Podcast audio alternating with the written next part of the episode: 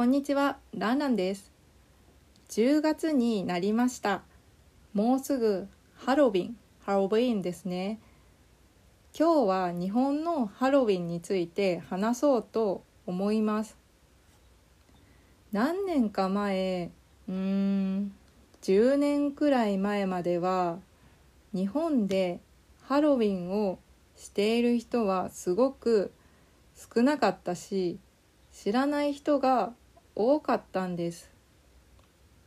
私は小さい頃から英語の教室 English クラスに行っていたのでそこでハロウィンをやったことがあったんですけどその英語の教室以外ではしたこともなかったしハロウィンのことを知ってる人はいてもやる人は本当に少なかったです。でも最近は仮装コスプレしたりなんかお菓子を配るようになりました。でも日本のハロウィンって本当のハロウィンとは全然違います。なんかアメリカとかヨーロッパユーロップのハロウィンは子供が仮装して近所の人ネイバーの家に行ってお菓子をもらうのが普通ですよね。でも日本では近所の人はお菓子を用意 prepare してないです。お菓子はお母さんが作って子供が学校 school に持って行って交換 exchange してる。 trick or treat も言わないです。ただお菓子を交換してます。なんかもらったら返さないといけないから作ってる。お母さんがとても大変です。日本のバレンタインも同じです。なんかバレンタインもチョコをたくさん作って持っていかないといけません。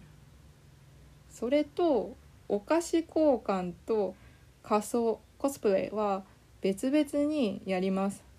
なんかお菓子は子供がやるけど仮装は大人がやるし大人が夜にコスプレして歩いてる。歩いてる人はそのトリックアトリートはしないです。集まるだけ？なんか渋谷とかが有名かな？たくさん人が来て道にゴミを捨てるから問題になりました。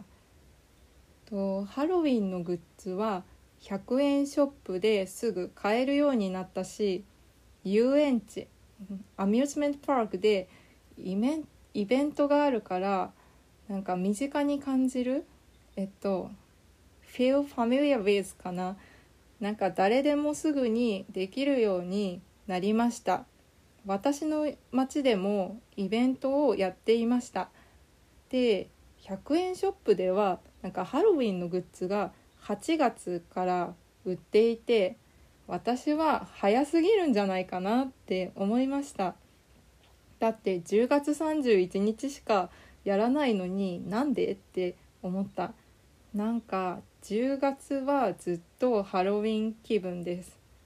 でハロウィンの猫キャットの服が100円ショップに売っていたので買いました。私は猫が好きで飼っているので猫の服があると嬉しいです。今年は私はしないけど代わりにうちの猫がハロウィンします。はい。今日は日本のハロウィンについて話しました。ブログに単語リストがあるのとインスタグラムにクイズがあります。ツイッターもやっています。フォローとコメントをお願いします。それではバイバイ。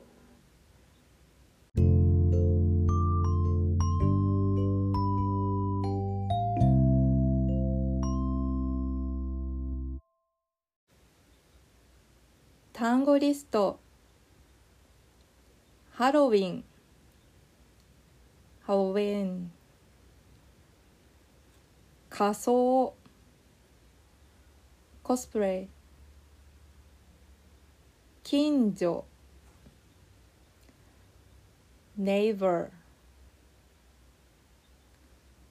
用意。prepare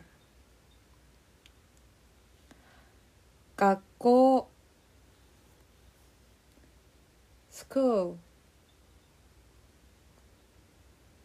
交換 exchange 遊園地 amusement park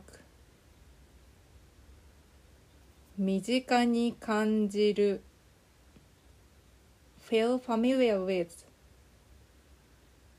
猫キャット